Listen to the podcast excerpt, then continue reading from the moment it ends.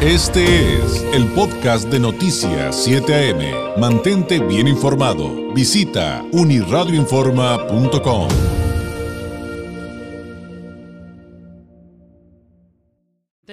como todos los miércoles, el analista, consultor, académico y derecho y gobierno de la Escuela del Pacífico, el maestro Gonzalo Manrique Ábalos. Gonzalo, ¿cómo estás? Muy buenos días.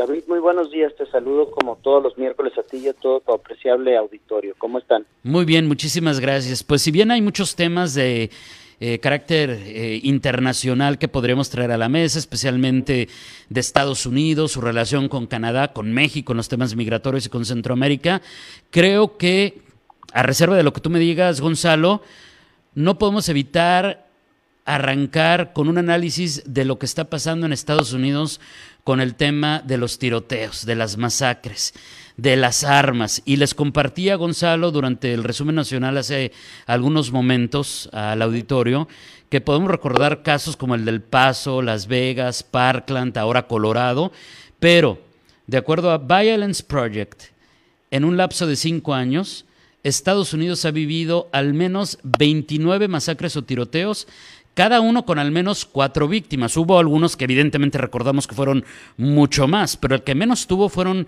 cuatro personas asesinadas.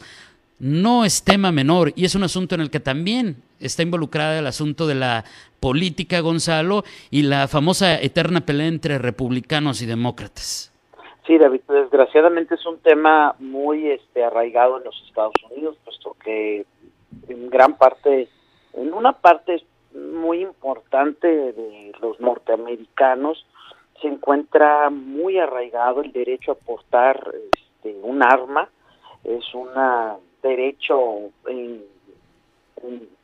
manifestado, expresado en la Constitución, y existen incluso grupos y organizaciones que se dedican a promover ¿no? o a incentivar el uso de un arma para eh, un caso de una defensa personal, una legítima defensa, situaciones que como cualquier persona podríamos encontrar justificadas, pero desgraciadamente está el otro lado de la moneda, el abuso de estos de estos este, accesos, en una tienda departamental prácticamente puedes accesar un arma con la mayoría de edad y una licencia, ¿no? Y este y pues tenemos los casos como los que tú señalas, el que se dio la semana pasada, donde una persona eh, privada evidentemente de sus facultades mentales eh, le priva la vida a más de ocho personas, en su mayoría de ascendencia asiática, va a tres diferentes este, salas de masaje y lo hace, no fue algo al azar, fue en tres actos ese mismo día, recorre es una cuestión difícil de creer y que las autoridades policiales digan pues que estaba teniendo un mal día al parecer la persona, es decir, hablábamos de este tema del racismo sistemático hace un par de meses, creo David, y vemos cómo las autoridades policiales también juegan este papel eh, triste, como de queriendo justificar eh, un acto de esta magnitud de alguna manera. Entonces estamos ante una crisis, ¿no? Digo, lo, lo resumo con lo del día de ayer, ante un acto más de tantos que hay, de una crisis que existe en Estados Unidos por el indebido uso que se le debe de dar a las a las armas, ¿no? Este, pero yo creo que es un tema mucho más allá de, de la política, sino es un tema cultural que no se ha combatido de fondo, que no se ha sensibilizado a la población y que bueno, eh, el día de anoche eh, pide el presidente Biden algún tipo de enmienda para frenar este acceso al que tienen la gran parte de los norteamericanos a un arma de fuego, ¿no? Oye, y en la parte política, ¿crees que como está actualmente, eh, como están actualmente configurados los poderes, habrá oportunidad de, lograr algún avance? Porque yo recuerdo varios intentos de la administración Obama incluso que decía, lo único que queremos cambiar eh, en una de las tantas cosas que, que, podríamos traer a la mesa porque fueron varios intentos, que decía, vamos a dejar todo igual, lo único que pido es que eh, cuando compres un arma no te la entreguen hasta, hasta dentro de 30 días, es lo único que pido. Así como que si tú vas porque estás en un momento de rabia, de, de rage, como le llaman ellos, pues tengas tiempo de que se te pase y no, no, no cometas algo así, ¿no? Y nunca avanzó, y nunca avanzó, y, están los lobistas y eh, pues los contrapoderes, los empresarios del ramo. Eh, ¿Ves en esta administración oportunidad con Biden, con Kamala Harris, con eh, los actuales legisladores, que haya posibilidad de, avanzar en algo? Yo no creo porque los, los puntos de vista cada día están más polarizados, no solo en Estados Unidos, en el mundo, y prácticamente, como lo hemos venido platicando, David, es ver una pared que es blanca y él dice gris y ellos dicen negro, nunca se van a poner de acuerdo ¿no? en el color de la pared. Eh, creo que eh, esta discusión no le abona a, a, la, a la polarizante política que tenemos. La propuesta básicamente consiste en cerrar algunos vacíos legales en el sistema de verificación de los antecedentes, es decir, que antes de yo entregarte un arma se verifique si tienes o no antecedentes penales, pero lo veíamos el día de ayer, el joven que mata a 10 personas ayer en Boulder, Colorado, que era un joven que al parecer toda la vida lo bullearon o le hacían burla. Sí, creo que de apenas 21 años, ¿no? Y este que tenía un afanismo o una obsesión por los videojuegos estos de de pues estos juegos que ahora lo único que hacen es este matar personas, ¿no? Este, yo me acuerdo en mis tiempos eran brincar pelotitas, ¿no? Pero bueno, o sea, eh, mil y un tesis que podríamos platicar acá, David, pero el tema es, pues no tenía antecedentes penales, entonces bueno, se presume que con eso podría cerrar uno de tantos candados que existen, pero como te comentaba al inicio, la premisa constitucional es que eh, todo norteamericano puede portar un arma de fuego, ¿no? Mientras esté en regla, ¿no?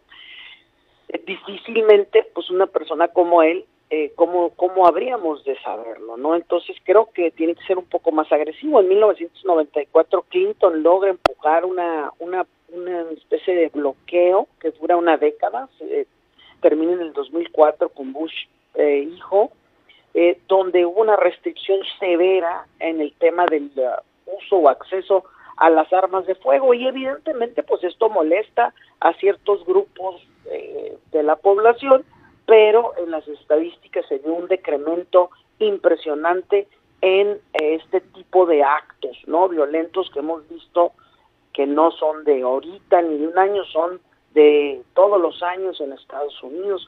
Es una cosa realmente espeluznante. Este, este, nosotros vivimos este, asustados de la narcoviolencia y en Estados Unidos pues es es violencia, David. Aquí por lo menos sabemos que tiene que ver con ajustes del narco en su gran mayoría y en Estados Unidos no entendemos qué es lo que los motiva. Sí, te puede tocar en donde sea, ¿no? Literalmente.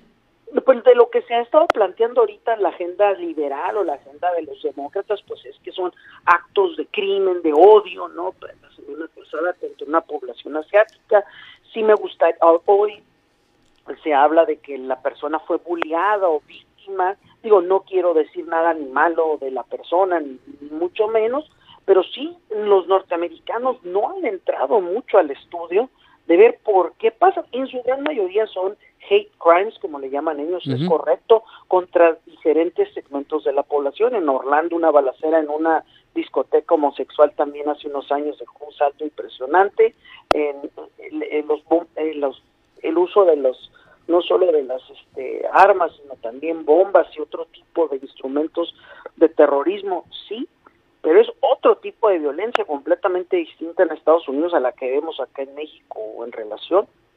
Yo no tengo yo no tengo el auditorio me, no me dejará mentir eh, recuerdo o registro de que una balacera fuera de un supermercado en Tijuana donde matan a 10 personas como lo que pasó ayer, pues tú dime David, ¿no? Este, creo que lo más que tenemos registro es aquella balacera en el McDonald's hace 25, 30 años y pues fue en San Isidro, ¿no? Entonces, no, pues no, creo que no existe en México este, este, este tipo de violencia, existe otro tipo de violencia, evidentemente, entonces, pues sí, eh, una, una tarea muy difícil que se antoja muy ardua, y que logrando incluso cerrar estos candados en los que están de acuerdo tanto demócratas como republicanos, pues yo francamente no veo que se resuelva el problema de fondo. Híjole, y pues algo no hemos aprendido, porque si Estamos hablando de casi 30 masacres. En cinco años, échale cuentas, échale cuentas de cuántos tiroteos van de este tenor, que, que sí, la verdad es que sí, sí se puede eh, verificar conforme pasan los días, las horas, las semanas,